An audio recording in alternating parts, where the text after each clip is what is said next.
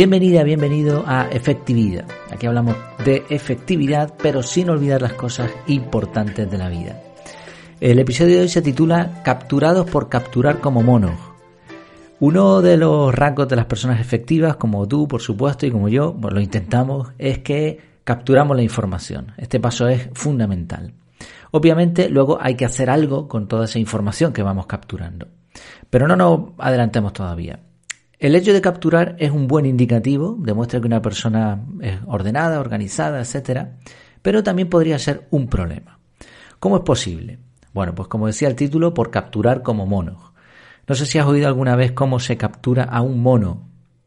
Se cuenta que las tribus que habitan la selva, que habitaban la selva, porque ya no, no queda nada de eso, enterraban una vasija en el suelo con fruta, con alguna fruta dentro. El mono metía la mano y claro, el agujero de la vasija era lo suficientemente grande como para que la mano entrase, pero cuando el mono cerraba la mano para agarrar la fruta, ya no le cabía, no le cabía el puño. Entonces le resultaba imposible sacar la mano a menos que soltar el fruto. El mono, incapaz de darse cuenta de esto y como quiere la fruta, prefería ser atrapado antes que soltarla. Esto es algo que se cuenta por ahí, que lo puedes ver en muchos sitios, pero como siempre puede ser un bulo, un, mito.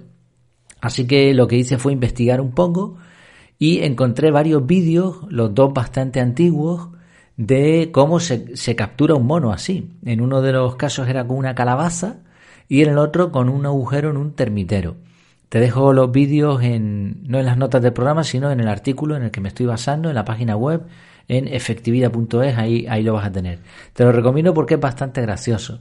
Además, en el, en el segundo vídeo, eso sí, no, no está en español, por cierto, ninguno de los dos, uno en francés y otro en inglés.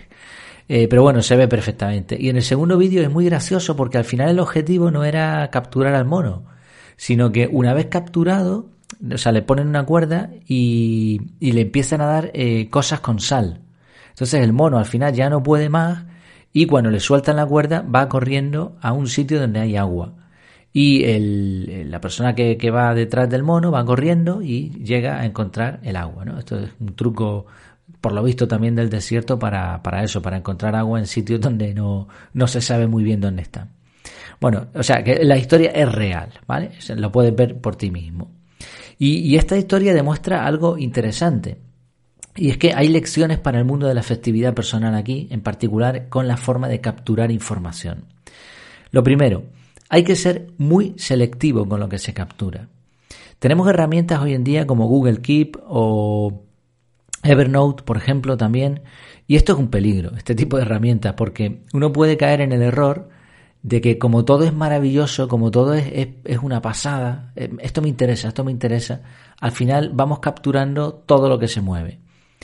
Como dice un proverbio brasileño, un mono viejo no mete la mano en un frasco.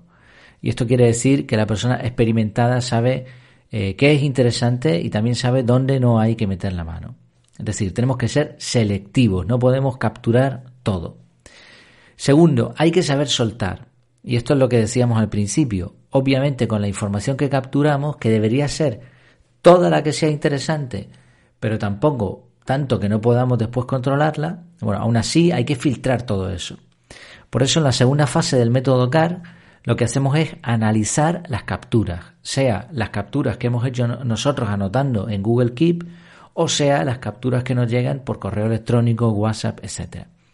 Y tenemos tres opciones, tres decisiones posibles. Uno, eliminar esa información si no sirve, archivarla si no podemos hacer nada con eso, pero queremos mantenerla para una futura consulta, o transformarla en acciones. Y aquí tenemos de nuevo la trampa. Ya caímos en agarrarla, en capturar ¿no? esa idea. Mm, pero si nos empeñamos en no soltar, lo que va a pasar es que vamos a tener la mano dentro del agujero. El día tiene 24 horas, ni un minuto más, como siempre, ¿no? El día tiene 24 horas, ya está para todo el mundo. Por eso, en la fase de análisis hay que soltar, hay que eliminar aquello que no quepa hasta que la mano te salga del bote. Como decía otra cita de John Maynard Keynes, la dificultad no radica en desarrollar nuevas ideas, sino en escapar de las viejas.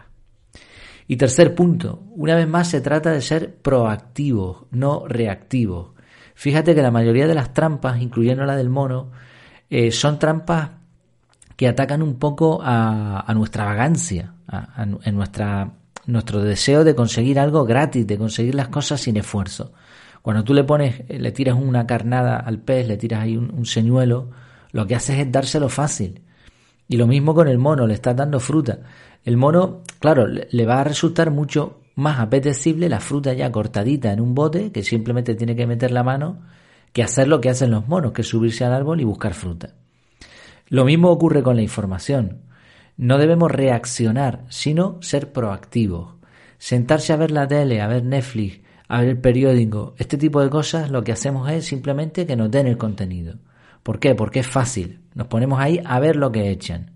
Y ahí, en principio, ni vamos a capturar nada de calidad y además vamos a perder el tiempo. Es una trampa. Entonces, lo que tenemos que hacer es ser reactivos, buscar nosotros la información que nos parezca interesante. Y ya de esta manera estamos ganando también muchas posibilidades de no estar capturando cosas inútiles.